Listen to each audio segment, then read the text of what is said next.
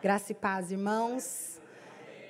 Eu quero compartilhar uma palavra com os irmãos que nós é, falamos na escola dominical. Quero, inclusive, convidá-los para a escola dominical, escola bíblica dominical. É, é um tempo muito, muito precioso. E nós precisamos conhecer a palavra de Deus. Nós precisamos aprofundar o nosso conhecimento da palavra de Deus. E quando nós estamos juntos aqui estudando a palavra de Deus, nós somos muito edificados. E isso nos fortalece. Amém? E aí eu quero falar então sobre a noiva amada e o discípulo amado. É uma história de amor que ela perpassa de Gênesis a Apocalipse. E ela tem uma implicação maravilhosa e tremenda na minha e na sua vida. Amém? Então, que os irmãos possam agora se assentar. Pode abrir a sua Bíblia também, mesmo assentados. João 14. Gostaria de abrir João 14, do versículo 1 ao versículo 6.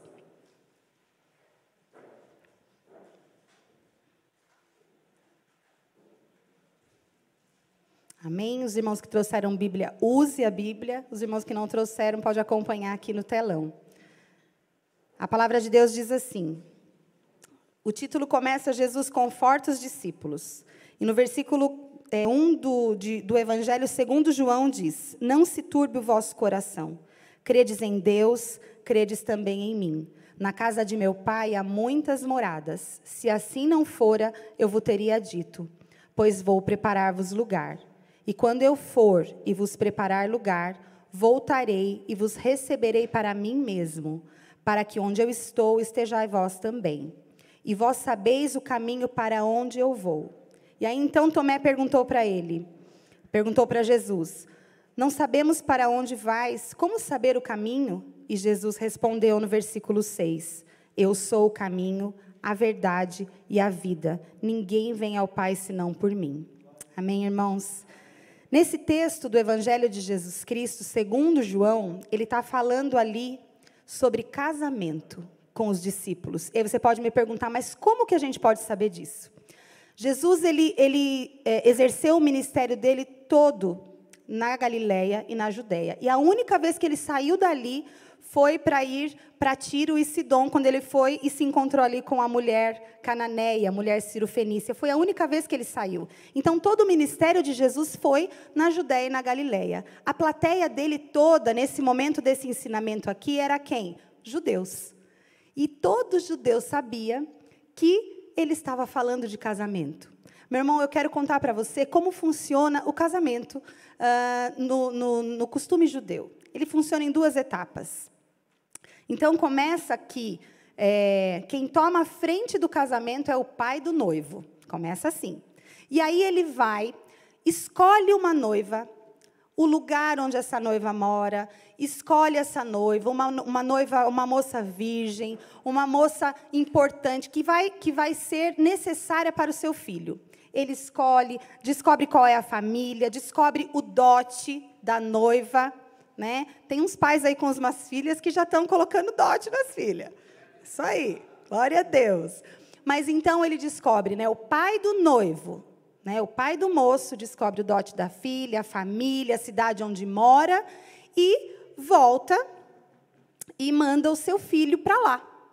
Essa é a primeira etapa. E aí o filho, sabendo o preço a ser pago pela noiva, vai, entra na casa da noiva, e nesse momento ele paga o preço pela noiva, assina o documento de casamento, que em hebraico se chama ketubá, né, que até hoje esse documento é usado nos casamentos hebraicos, judeus, enfim.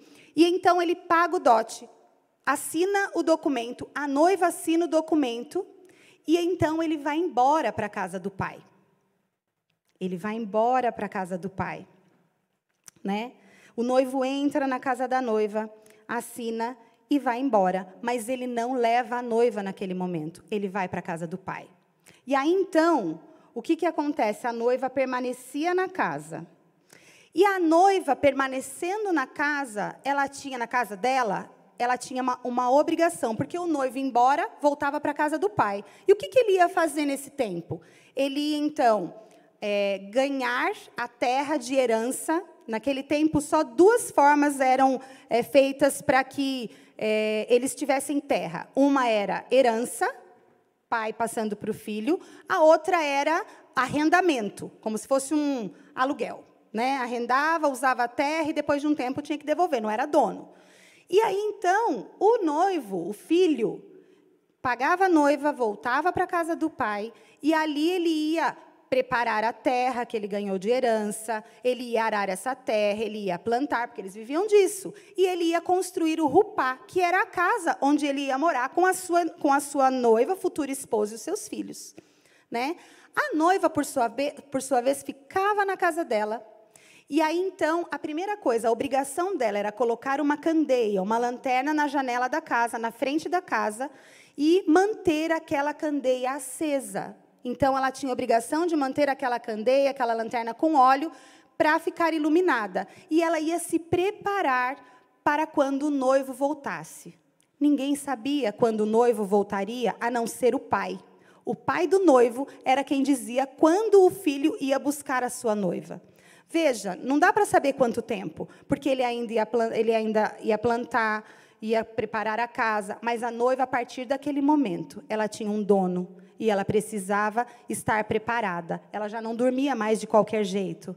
Ela já não, é, é, ela já não, ela já cuidava dela pensando no noivo, da sua pele, do seu cabelo, dos seus pertences, né? Mantinha a candeia acesa e todo mundo que passava na frente daquela casa via a candeia acesa e sabia: aqui tem uma virgem comprada, esperando o noivo voltar para levá-la. E aí primeira etapa do casamento concluída. E aí, na segunda etapa, o noivo volta, né? Ela é, então, a noiva propriedade do seu noivo. E aí, então, quando o pai diz que é hora, ele volta para buscar a noiva. E vai para a casa do pai, leva a noiva para a casa do pai. Antes de sair, ela apaga a candeia. Mas olha uma particularidade. Na primeira vez, o noivo entrou na casa, assinou o documento e pagou o preço. Na segunda vez, ele não entra mais na casa. Ele grita de fora. E a noiva só tem tempo de pegar as suas coisas, sair, apagar a candeia e ir com o seu noivo, com o seu dono, com aquele que pagou o preço por ela. Ele não entra mais na segunda vez na casa da noiva. Guarda isso, irmãos, tá bom? E aí, então, é, ele vai para a casa do pai. Quando ele chega lá, o pai faz o casamento. Eles vão para o Rupá, consumam o casamento, então as bodas do casamento. Aonde este esposo agora, né, esse noivo, esse esposo, vai apresentar a sua noiva linda, né, adornada, para todo o povo. Né? Ele vai então se alegrar em que as pessoas olhem para sua noiva e a elogiem. E aí o casamento está consumado, né? Então, veja que quando Jesus fala em João 14 com os seus discípulos, ele está falando de casamento. Não se preocupem o coração de vocês. Né? Credes em Deus, crede também em mim. Na casa de meu pai há muitas moradas. Se assim não for, eu vos teria dito: Eu vou preparar lugar para vocês e eu vou voltar para receber vocês para mim. Os discípulos sabiam que Jesus estava falando, que ele voltaria para buscá-los e ele estaria preparando um lugar para os seus discípulos, para aquelas pessoas que estavam ouvindo. Amém? O Senhor vai voltar nos buscar. Ele é o noivo e nós somos a noiva amada. Todo aquele que creu e se entregou para o Senhor Jesus somos a noiva amada. Mas então, irmãos, né? Desde que Deus criou o universo, e aí a gente vê essa história de Gênesis Apocalipse. Desde, desde que Deus criou o universo, Deus separou um planeta no meio do universo. Planeta Terra, planeta azul, né? E aí, porque ele sempre teve um plano, um propósito para esse planeta, de colocar ali a humanidade, as pessoas, porque dali ele iria tirar a noiva para o seu filho. Vamos abrir lá no Salmo 115, 16, porque Deus deu a terra ao homem. Deus criou o planeta para o homem, para mim e para você. Salmo 115, 16.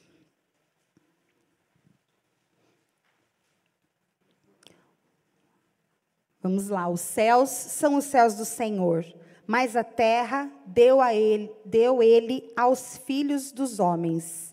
Então o Senhor criou o planeta para nós. A terra é a casa do homem.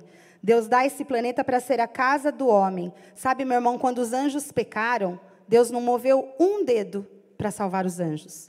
Mas quando, né, lá no Éden, o homem pecou, Deus proclamou: Eu colocarei inimizade é, entre a tua descendência falando para a serpente, e a descendência da mulher. Tu lhe ferirás o calcanhar, mas a tua descendência, mulher, lhe ferirá a cabeça. Naquela hora, o Senhor proclama o seu plano de redenção para o homem, porque o Senhor sempre sonhou com um povo exclusivo, com a igreja, com uma família. Veja quanto, quando nós olhamos para a palavra de Deus, quantas figuras que nós conhecemos muito bem, o Senhor usa para falar que Ele quer um povo para Ele, uma noiva para Ele, uma família para Ele. Amém? E lá em Gálatas 4, 4, não precisa abrir, diz assim: só você que está anotando aí a palavra e quiser anotar.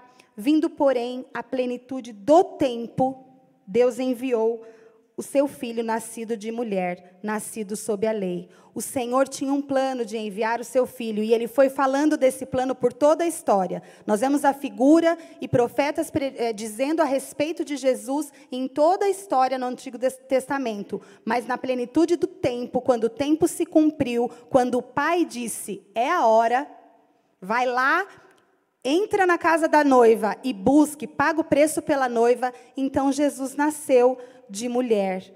Deus envia o seu filho, ele entra na casa da noiva, que é o planeta Terra. Ele entra pela porta da frente, ele nasce o um nascimento físico. Ele é tecido dentro do corpo da mulher e nasce. Quando Jesus Cristo nasce, era Deus no corpo de homem. Por isso que quando Paulo fala a respeito, ele diz que o Senhor Jesus, ele é Deus visível, ele é Deus palpável, ele é Deus possível. Ele é o resplendor de toda a criação, meu irmão. Nele, em Cristo Jesus, todas as coisas foram criadas. Você quer ver Deus? Olhe para Jesus. Porque Hebreus diz que, lá em Hebreus diz que ele é a expressão exata de Deus Pai. Jesus Cristo é a expressão exata de Deus Pai. Amém? Glória a Deus. E aí então nós vamos discorrer sobre essa história de amor e de uma implicação para nós. E eu quero dividir isso em três temas. Primeiro, eu quero falar sobre o preço da noiva. Depois, eu quero falar sobre a responsabilidade, a função da noiva enquanto espera. E depois eu quero falar do discípulo amado. Eu e você precisamos saber que nós somos parte da igreja, mas há uma implicação na nossa vida pessoal que também diz respeito ao corpo, à igreja. Então vamos para o preço, vamos saber e entender e lembrar, porque esta palavra, meu irmão, ela precisa, eu creio, no meu coração e a minha oração é que o Senhor Jesus, ele revele no teu coração essas verdades que muitas vezes nós vemos tantas vezes, mas não nos apropriamos dela. Então vamos lá, o preço. Jesus vem, ele entra na casa da noiva para pagar o preço da noiva, para assinar o ketubá. E nós sabemos que o preço da noiva é a sua própria vida. E nós sabemos o quanto foi difícil. Né? Quando Jesus ele fez lá a última ceia, a última Páscoa com os seus discípulos, ele sai, vai com os seus discípulos num lugar preparado, né? Ali ele faz a ceia e todo judeu sabia, assim como nós conhecemos a, a festa de aniversário, todo ninguém explica para uma criança como que é uma festa de aniversário. Ele sabe que vai ter brigadeiro, que vai ter bolo. Os judeus sabiam desde pequeno como que era a festa, a festa da Páscoa. Né, a passagem. Então, eles sabiam que tinha lá as ervas amargas, os pães asmos e as quatro taças. Né? Haviam quatro taças de vinho que iam ser bebidas: a taça da, da, da, santificação, a taça do juízo, a taça da redenção e a taça das ações de graças. Eles tinham esse ritual, então o pai, no momento ali da ceia, é, o patriarca da família, ele vai falar da história para os seus filhos, ele vai contar a respeito do que Deus fez, do livramento ali. Então, todos eles conheciam. E Jesus também conhecia, era judeu. Então, eles fizeram ali a sua última Páscoa com os seus. Né? E ali, então, veja: Jesus comeu, Jesus tomou das quatro taças e foi para o jardim do Getsemane, um dos lugares preferidos dele. E Judas sabia disso. Por isso que então, quando Judas foi ali para entregar Jesus, né, eles sabiam onde encontrar Jesus. E ali então, é, nós vemos que Jesus ia pagar o preço, né? E naquele jardim ele passou pela primeira agonia. E quando ele foi orar ali no Getsemane, três vezes ele fez a mesma oração. Pai, se for possível, afasta de mim esse cálice. Contanto não seja feita a minha vontade, mas sim a tua vontade. Jesus ia pagar o preço, mas que cálice é esse que ele ia beber? Né? Alguns dizem que era o sofrimento físico da cruz, né? Mas não era, porque Deus mandou Jesus com o objetivo da cruz. Quando Pedro tentou dissuadi-lo da cruz, ele falou: "Arreda-te, Satanás", né? Porque ele sabia que Satanás sabia e ele queria que Jesus não fosse para a cruz, porque a cruz era o ultimato da derrota de Satanás. Então ele não queria. Mas Jesus desde sempre sabia.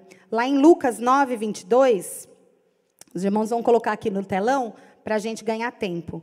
Fala assim, dizendo: é, no Lucas, em Lucas 9, 22. É necessário que o filho do homem sofra muitas coisas, seja rejeitado pelos anciãos, pelos principais sacerdotes e pelos escribas, seja morto e no terceiro dia ressuscite. Jesus sabia que ele ia passar para a cruz. Ele veio por causa da cruz, ele veio para pagar o preço da noiva, o meu e o seu preço. E era preço de sangue, era preço de alguém que nunca pecou, né? sangue de alguém que nunca pecou. Será que o, alguns também diziam que esse cálice era o cálice do sofrimento emocional, da humilhação que Jesus ia passar, que talvez ele não quisesse passar. Veja, Jesus, ele lá depois passou pela Páscoa, passou pela ceia, estava ali no Getsemane, e aí então ele foi preso. Levaram ele para a casa de Anás, sogro de Caifás. Depois da casa do sumo sacerdote, Anás manda para Caifás, depois ele vai para Pilatos, de Pilatos para Herodes, de Herodes volta para Pilatos, tudo isso debaixo de pontapés, tudo isso debaixo de socos, né, e empurrões, aos tapas, em meio às quedas. Meu irmão, você acha que algum soldado ali perguntou: Ei, Nazareno, será que você precisa ir ao banheiro? Ele tinha acabado de comer. Tomou as quatro taças. Era necessário, meu irmão, que tudo fosse feito ali, para que a humilhação dele fosse completa. E quando chega a hora de crucificá-lo, Jesus estava tão, tão arruinado que tiveram medo de que ele não sobrevivesse à cruz. Era necessário que ele fosse para a cruz vivo. Será que foi esse o cálice que ele não quis beber? Todo tempo ele olhava para o Pai. Qual então era o cálice que ele não queria beber? Porque não foi o sofrimento físico, também não foi a humilhação. Ele sabia que ia passar por tudo isso. Mas aí, quando nós vamos lá para Gênesis 1, de 1 a 4, vamos lá? Diz assim: Gênesis 1, de 1 a 4. No princípio, criou Deus os céus e a terra. A terra, porém, estava sem forma e vazia e havia trevas sobre a face do abismo, e o Espírito de Deus pairava sobre as águas. Disse Deus: haja luz, e houve luz. E viu Deus que a luz era boa, e fez separação entre a luz e as trevas. Luz separada de trevas, meu irmão, é ordem que sai da boca de Deus. Lá em 1 João 1,5 diz assim: Ora, a mensagem que da parte dele temos ouvido e vos anunciamos é esta: que Deus é luz e nele não há treva alguma. Pecado é treva. E quando Jesus foi para a cruz, né, ainda que ele estivesse olhando para o Pai todo o tempo, chega a hora em que voluntariamente ele tinha que beber o cálice da maldição. Ele tinha que tomar sobre ele todo o pecado, né? Ele tinha que tomar para dentro dele tudo que causou a morte do homem, porque somente com a morte de Cristo Jesus o pecado ia ser pago. A palavra de Deus diz que sem derramamento de sangue não tem perdão de pecado, não tem remissão de pecado. Então, naquele momento, meu irmão, ele tomou sobre ele todo o pecado, ele se tornou o pior dos pecadores. Ele tomou todo o pecado da noiva. Ele pagou o preço. E naquele momento, então, ele passa a ser trevas. Mas Deus é luz. E houve, então, separação. Porque Deus tinha ordenado separação entre luz e trevas. Então, Jesus ficou pela primeira vez na história separado do Pai. A Trindade, naquele momento, passou a ser somente Deus e o Espírito Santo. Porque o Filho carregava o meu e o seu pecado. Foi a morte substitutiva de Jesus na cruz. Né? Como nós vimos hoje na escola dominical, a morte expiatória era a minha morte. Mas ele tomou sobre si, a palavra de Deus diz. Ele estava separado do Pai como nós estávamos, ou talvez você ainda esteja. Existe aqui uma, or uma ordenança, meu irmão. Luz não se mistura com trevas. É certo que quando nós nascemos de novo, nós entramos num processo de santificação e nós vamos sendo é, purificados nesse caminho, né? Nós vamos sendo aperfeiçoados dia a dia. Porém, a palavra de Deus diz que o que é nascido de Deus não vive na prática do pecado. Meu irmão, se você vive na prática do pecado, talvez você precise examinar-se a si mesmo e ver se realmente você nasceu de novo. Se realmente você creu que aquela morte que Jesus sofreu é a sua morte. Nós precisamos nos examinar, sabe? Porque pecado continua sendo pecado, ainda que a cultura do mundo diga que não. Sonegar imposto continua sendo pecado. Tirar vantagem em cima dos outros continua sendo pecado se relacionar de forma sexual com o namorado, a namorada ou o noivo, ainda que você esteja de casamento marcado ou tenha certeza de que vai se casar, continua sendo pecado. O pecado para nós precisa ser um acidente, ele não pode ser um encontro marcado. Então nós precisamos levar a sério porque o preço foi pago preço de sangue. Amém? Precisamos parar com essas desculpas gospel de que a carne é fraca, né? E de que nós somos pecadores. Ah, eu sou pecador mesmo, né? Então eu posso me chafundar na lama do pecado. Isso é uma mentira, é um engano, porque nós fomos é, comprados, remidos. O sangue de Cristo pagou o pecado. A palavra de Deus diz: o pecado não mais terá domínio sobre vós, o pecado não nos domina mais. Amém? Glória a Deus. Deus é, é luz e nele não há trevas. Dito isso, vamos seguir. Nessa hora, como eu disse, é a única vez que a Trindade se separa. E nesse momento, o Senhor Jesus grita: Deus meu, Deus meu, por que me abandonaste? Mas naquele momento, a palavra de Deus diz que ele tinha cancelado o escrito de dívida que era contra nós. Ele bebeu o cálice da separação e ele disse: Tudo está consumado. O que eu tinha que fazer pela noiva, na casa da noiva, eu já fiz. E então ele diz: Pai, nas tuas mãos eu entrego o meu espírito. Naquela hora, o dote da noiva foi pago dentro da casa da noiva e assinado Ketupá, Ketubá. Aleluia!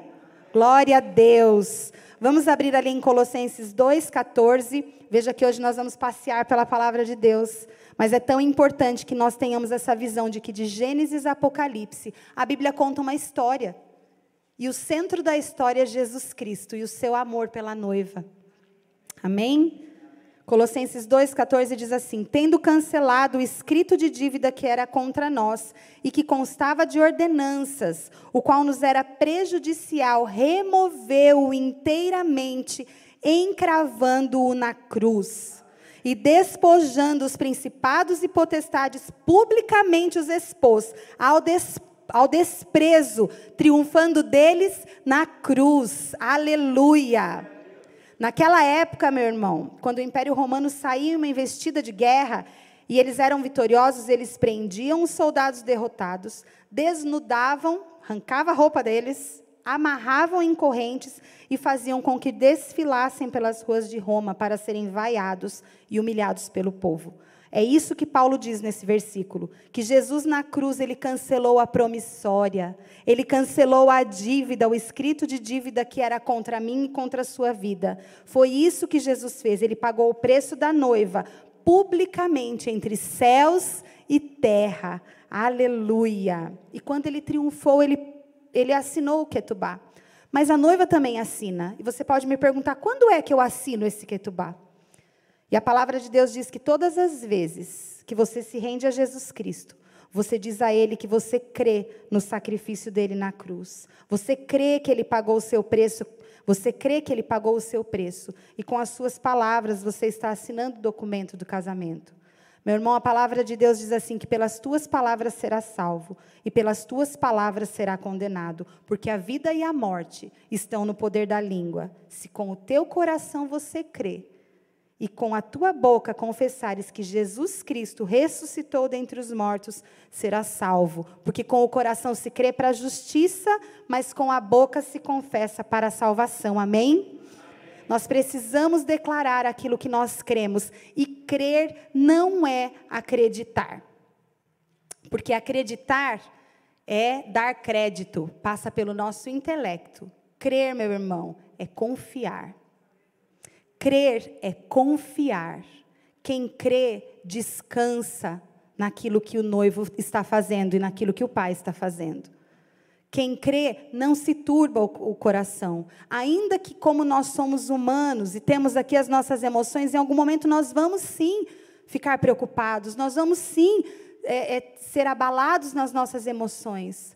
Mas nós não vamos permanecer nesse lugar, porque nós cremos, a nossa esperança está em Cristo, a nossa esperança está em que Ele vai voltar nos buscar. Ele disse, e eu confio. Amém? Glória a Deus. Quando você confessa, você assina o Ketubá. E ele leva para o Pai, o Pai carimba e lhe sela com o Espírito Santo. O Espírito Santo é o anel de noivado.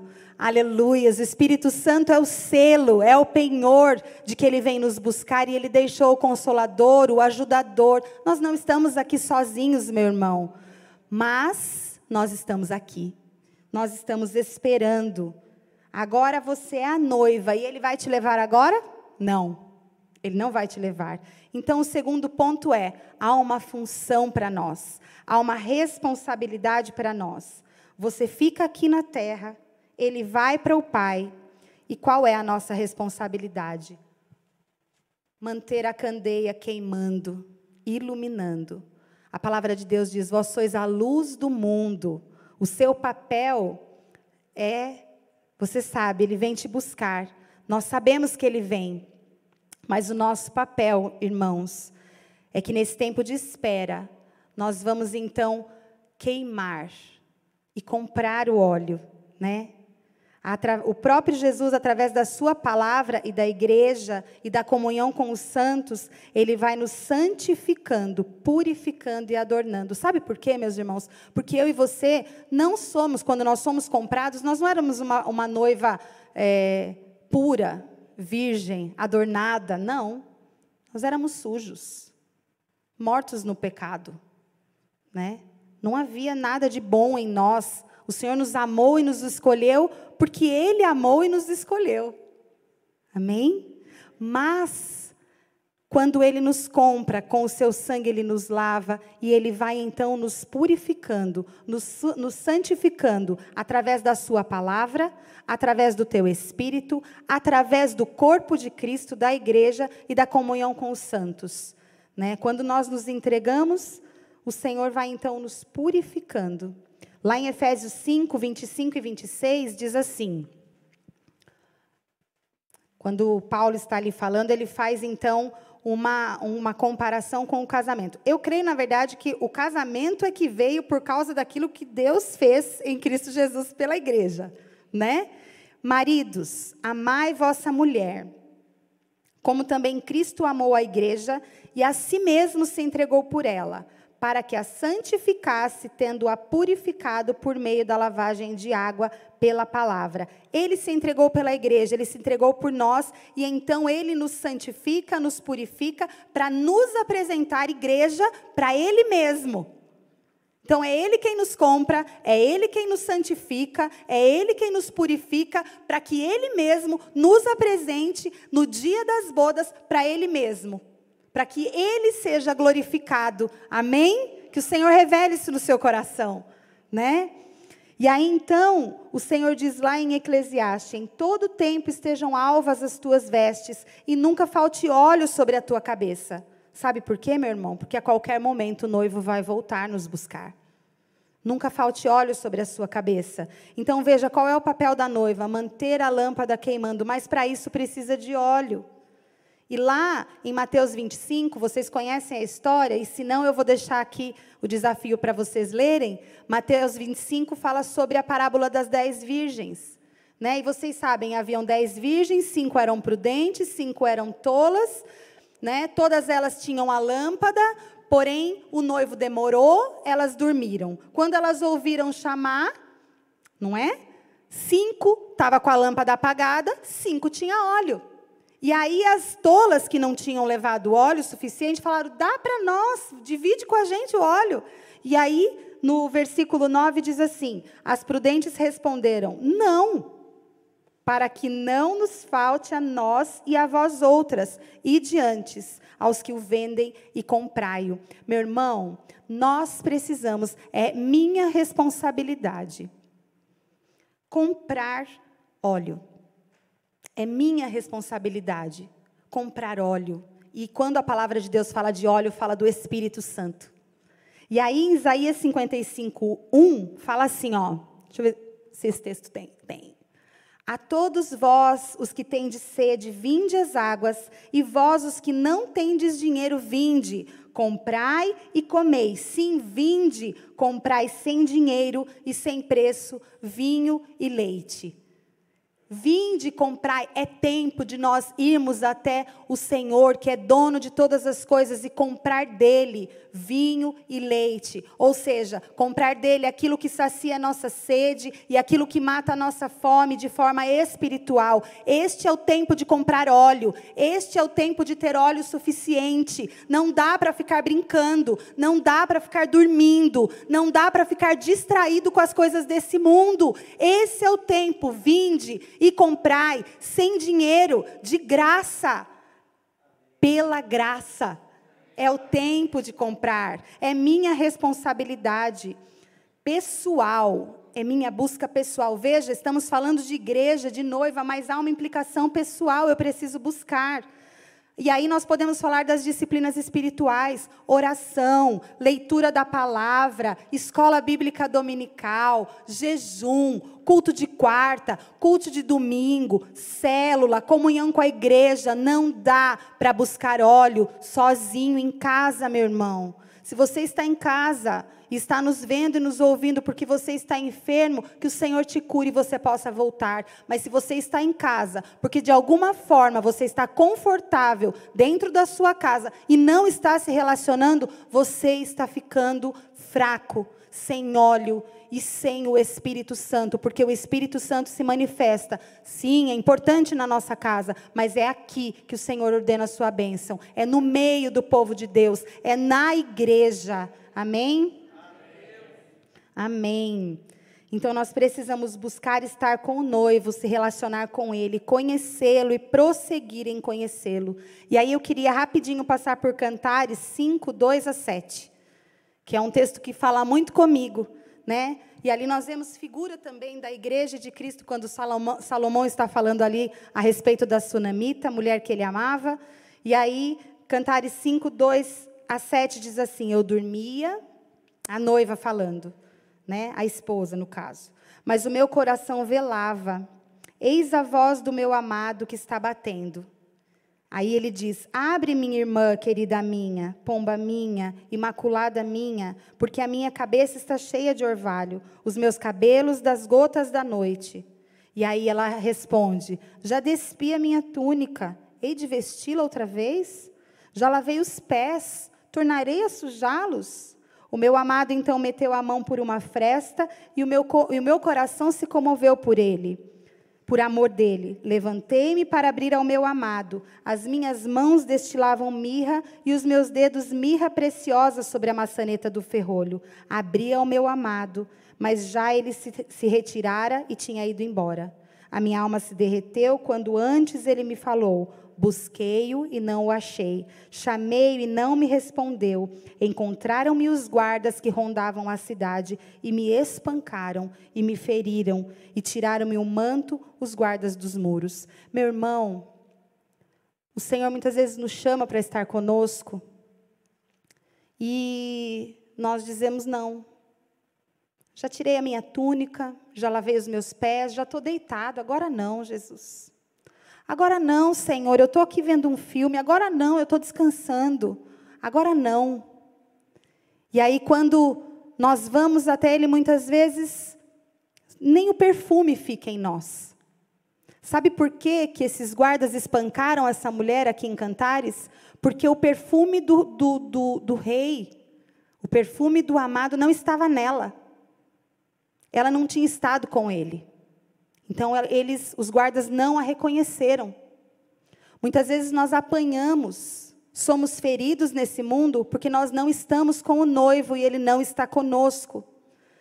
Muitas vezes o perfume de Cristo não está em nós porque nós não estamos com ele e ele não está conosco. E que nessa noite nós possamos sair daqui incendiados por buscar estar com o noivo e se relacionar com ele, porque é para isso que ele pagou o preço para ter relacionamento conosco.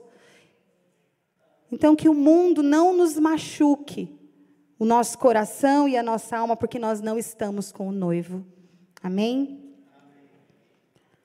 E aí, então, falamos sobre o óleo queimando. Vá, compre, busca pessoal. E em Efésios 5,18, diz como ser cheio do Espírito Santo. Né? Os irmãos conhecem esse texto. Não vos embriaguei com vinho. Estamos falando da função, da responsabilidade da noiva, amém? E por enquanto nós estamos no óleo. Busque o óleo, coloque óleo sobre a sua lâmpada. Não vos embriagueis com vinho, no qual há dissolução, mas enchei-vos do Espírito, falando entre vós com salmos, entoando e louvando de coração ao Senhor, com hinos e cânticos espirituais, dando sempre graças por tudo ao nosso Deus e Pai, em nome de nosso Senhor Jesus Cristo, sujeitando-vos uns aos outros no temor de Cristo. Ser cheio do Espírito Santo, meu irmão, não é somente ter o meu tempo em casa com o Senhor. Por isso que eu quis dividir assim: vinde e comprai. E agora a Bíblia diz: não vos embriagueis com vinho, mas enchei-vos do espírito. Porque ser cheio do espírito não é somente ter o meu tempo em casa com o Senhor, ou ainda, como eu disse, nesse tempo que temos vivido, ficar sozinhos. É, nós precisamos então ter uma vida em comunhão com a igreja. A palavra de Deus aqui diz: enchei-vos do espírito, falando entre vós. Não está falando, falando sozinho na minha casa. Falando entre vós com salmos e cânticos espirituais. Né? Cantando cânticos espirituais, dando graças ao Senhor juntos, comendo juntos, sujeitando-vos uns aos outros. Ou seja, nós compramos óleo, nós compramos vinho, nós nos enchemos do Senhor em nós. E quando nós estamos na igreja, na comunhão com os irmãos, nós estamos sendo cheios do Espírito à medida que nós caminhamos juntos, à medida que nós servimos ao nosso irmão e ele nos serve, à medida que nós estamos trabalhando nos ministérios, à medida que nós estamos aqui adorando ao Senhor no culto, falando entre nós com salmos e cânticos espirituais, nós estamos sendo cheios do Espírito. E então, sendo cheios do Espírito, o óleo na, na lanterna queima e produz o quê? Luz. Amém? Que o Senhor revele isso nos nossos corações. À medida que nós queimamos o óleo e compramos óleo, o Senhor produz luz. E então nós somos a luz do mundo. Meu irmão, nós somos a luz do mundo. Né? Sou professora, então eu pego um pouquinho nessas questões da língua portuguesa. Sabe aquela professora odiada e amada de muitos? Nós somos a luz. Este artigo é definido. Nós não somos uma luz, nós não somos qualquer luz. A única luz que o mundo tem é a igreja. A única luz que o mundo tem é a igreja. A palavra de Deus diz: lâmpada para os meus pés e luz para o meu caminho é a tua palavra. A única luz que transforma, que muda, que salva, que renova, que restaura, que alimenta é a palavra de Deus. E a Bíblia diz que o Verbo se fez carne e habitou entre nós. A palavra de Deus é o Verbo Jesus Cristo, né? Quando eu estou com os meus alunos e a gente vai ensinar verbo para eles, aí você fala assim, muitos vão lembrar. Aí você fala assim: O que, que é o verbo? A palavra em ação, né? O verbo é a palavra em ação. Jesus Cristo é a ação da palavra. Amém? Ele é o Verbo que se fez carne e habitou entre nós, cheio de graça e de verdade. O Senhor nos amou com graça e com verdade. Nós somos a luz do mundo. O óleo queimando produz luz, meu irmão. Então nós precisamos não podemos nos calar, não podemos negociar com a palavra, e nós temos vi visto tanta distorção da palavra. Nós não podemos negociar. Igreja, nós não podemos nos calar. Nós não podemos ficar quietinhos no nosso canto e dizer: ah, o Senhor vai fazer. E nós estamos calados, porque a nossa luz precisa brilhar. A palavra de Deus diz que ninguém, depois que acende uma candeia, a cobre com o vaso e põe debaixo da cama. Pelo contrário, coloca no velador a fim de que todos os que entram vejam a luz. Nós somos a luz do mundo. É nossa responsabilidade ter óleo e iluminar onde nós estamos. Amém? Esse, esse, essa canção fala muito comigo, porque a luz que outrora apagada agora brilha. Né? Jesus é luz e ele vive em nós. Então ele brilha e nós precisamos brilhar. A nossa luz precisa brilhar. Amém? Quando o noivo vem buscar a noiva, ele não entra na casa da noiva. Ele chama de fora e fica tudo escuro quando ela vai embora. Meu irmão, nós somos a luz, mas um dia nós não vamos estar mais aqui. É tempo de brilhar. E aí, em 1 Tessalonicenses 4, 16 e 17, diz o seguinte: 1 Tessalonicenses 4, versículo 16 e 17, nós já estamos indo para o final. O noivo vai voltar e nos buscar, e quando ele vier, ele não pisa mais nessa terra. E a palavra de Deus assim, de Deus diz assim: Porquanto o Senhor mesmo, dado a sua palavra de ordem, ouvido a voz do arcanjo e ressoada a trombeta de Deus, descerá dos céus e os mortos em Cristo ressuscitarão primeiro. Depois, nós, os vivos, os que ficarmos, seremos arrebatados juntamente com Ele entre as nuvens para o encontro do Senhor nos ares, e assim estaremos para sempre com o Senhor. Aleluia! Esta é a nossa esperança. Esta é a vitória que vence o mundo. A nossa fé. Se há uma esperança, se há uma vitória, é de que um dia o Senhor vem nos buscar. Amém? E nós vamos estar preparados, porque o Senhor tem nos adornado com o seu Espírito Santo, tem nos revestido com linhos de justiça, porque nós somos justificados em Cristo Jesus. Amém? Só que para nós sermos igreja e cumprir o nosso papel na igreja, é preciso saber quem nós somos enquanto indivíduos. E aí eu quero entrar na terceira e última parte: o discípulo amado. Se nós olharmos, nós permeamos aí essa mensagem com o texto de João, né? E aí então, como nós vivemos enquanto indivíduos, reflete no corpo, na igreja. Meu irmão, tudo que eu faço, de bom ou de ruim, na minha vida pessoal, reflete na igreja. Reflete no corpo. Nós precisamos ganhar esta visão coletiva. Tudo que eu faço reflete na igreja. Se eu tenho vida de pecado, reflete na igreja. Há uma manchinha no vestido da noiva, muitas vezes por causa de mim. E eu preciso ter essa consciência. Ver como é sério. Ver como é algo que nós precisamos temer, porque nós fomos comprados, nós pertencemos ao Senhor desde o início da história. O Senhor nos chamou e nos escolheu e nos comprou para que nós possamos ir cheios do Espírito Santo e pregar o Evangelho e batizá-los né? É uma alegria. Vi uma festa aqui na semana passada, porque pequeninos estavam sendo batizados. Espiritualmente falando, aquelas pessoas tinham acabado de nascer de novo. Creram, entregaram a sua vida para Jesus. E nós precisamos então nos comprometer com eles, né? E aí então, há, há essa implicação na nossa vida, como indivíduos, reflete. Nós somos amados por Deus. Nós somos a igreja, a noiva amada, por quem Jesus pagou um alto preço. Mas eu quero falar algo aqui, um ponto muito importante sobre identidade. De nada vale o amor de Deus, meu irmão, se eu não me apropriar desse amor. Se eu não tomar posse desse amor. E para falar um pouquinho disso, eu quero falar do discípulo amado, que é, que é João. Né? Quando você olha lá o livro de João, e aí eu vou deixar esse desafio também na semana, lê João.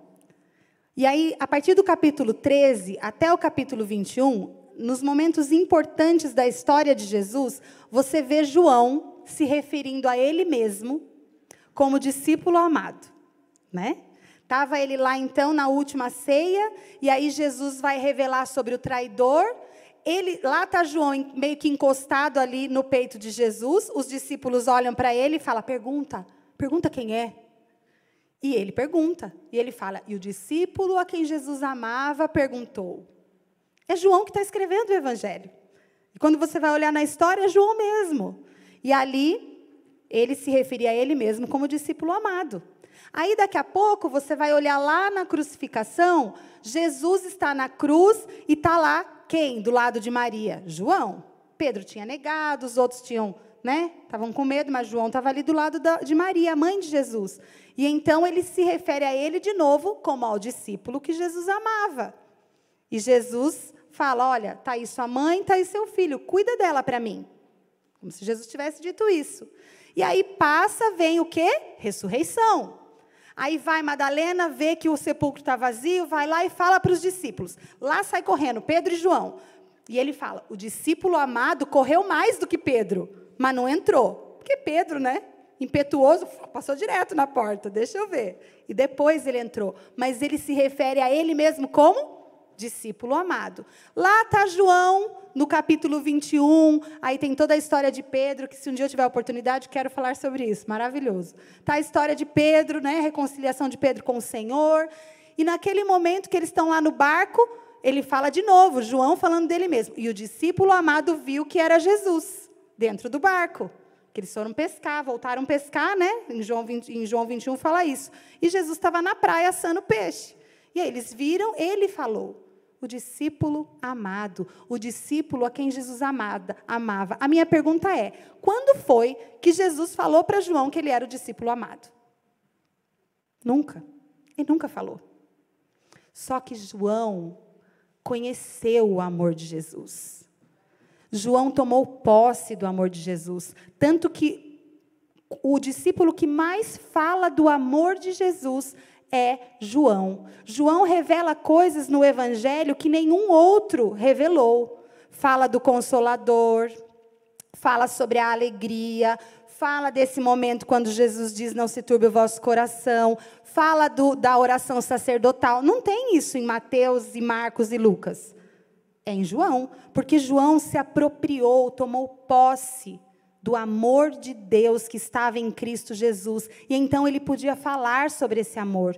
João começou a vida, a caminhada com Jesus, como um dos filhos do trovão, impetuoso. Saíram da cidade, parece que eles não quiseram muito dar atenção para eles, falou: Jesus, manda fogo. Quer que a gente mande, ore para Deus mandar fogo do céu e destruir essa cidade?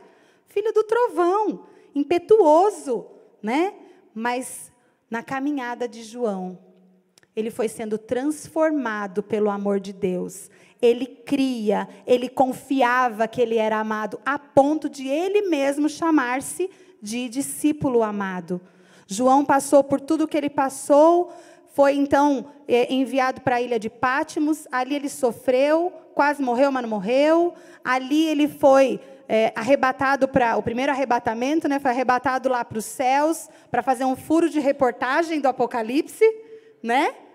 E ali, naquele momento, ele viveu todas essas coisas e foi sendo transformado pelo amor de Deus que estava em Cristo Jesus. Jesus Cristo é a personificação do amor de Deus. Amém? E ele foi sendo transformado a ponto de que, quando ele estava terminando a vida, muito mais do que os seus 90 anos, ele volta para Éfeso, a história conta, isso não está na Bíblia. Ele volta para Éfeso e ali ele continuou seguindo o seu ministério, era bispo ali da igreja, e bem velhinho ele era levado carregado para a igreja até a sua morte. Então veja, ele começou como filho do trovão. Talvez eu e você tenhamos começado a nossa caminhada com Cristo como filhos do trovão. Mas o amor de, de, Jesus nos transforma, nos muda. Nós precisamos nos apropriar do amor de Deus. Isto é o crer, é tomar posse. Muitas vezes nós sabemos que Ele fez, mas então nós não tomamos posse, nós não cremos nesse amor. E tantas vezes a nossa alma fica doente, tantas vezes as nossas emoções ficam doentes, porque nós não cremos no amor de Deus que está em Cristo. Nós não cremos que fomos incluídos, nós achamos que tem que ser com a força do nosso braço. A palavra de Deus diz: pela graça sois salvos, isso não vem de vós, é dom de Deus. Fomos salvos pela graça, pelo amor de Deus, e então nós respondemos a esse amor. Amém?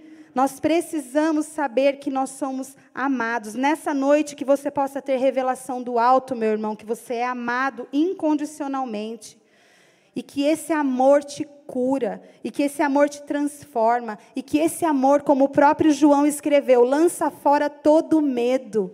O amor de Deus lança fora todo medo. E esse amor foi te dado sem que eu e você merecesse. O preço foi pago. Nenhuma condenação há para os que estão em Cristo Jesus. Nós precisamos, meu irmão, um tempo na minha vida, eu gostaria de chamar o grupo de louvor. Enquanto eles vêm, eu quero contar um testemunho a meu respeito. Houve um tempo, ali nos meus 20 anos, 22 anos, que eu tinha dificuldade. Eu cresci, o meu pai morreu quando eu tinha 5 anos de idade, então eu não cresci com uma figura masculina. Eu tive muita dificuldade de chamar Deus de pai, porque eu não tinha pai. Então era difícil para mim. Mas na caminhada o Senhor vai nos curando. Eu lembro que um dia, orando, o Senhor, o Espírito Santo falou para mim: escreve quem você é em Cristo Jesus. E eu lembro que eu tinha um caderninho preto, 20 anos está ali perto da adolescência, né? Então eu tinha um caderninho preto que escrevia com a caneta branca. Né? Eu tenho até hoje esse caderninho. E ali eu escrevi que eu era Kátia Galegos, Kátia Moraes, Gale, não, eu já era casada. Kátia Galego Sanches Rodrigues, filha amada de Deus eu era menina, eu escrevi que eu era menina dos olhos de Deus. O meu nome estava na palma das mãos de Deus. Ele nunca, jamais se esqueceria de mim, ainda que a minha mãe se esquecesse, ele não se esqueceria de mim. E ali eu fui tomando posse do amor de Deus na minha vida. Então, irmãos, depois que você toma posse do amor de Deus na sua vida, nada mais te abala, porque você confia de que Ele te ama e Ele vai guardar o seu tesouro até o dia final. O dia final pode ser quando nós morrermos, ou o dia final pode ser quando Ele nos levar nos ares. Nós precisamos então tomar posse desse amor.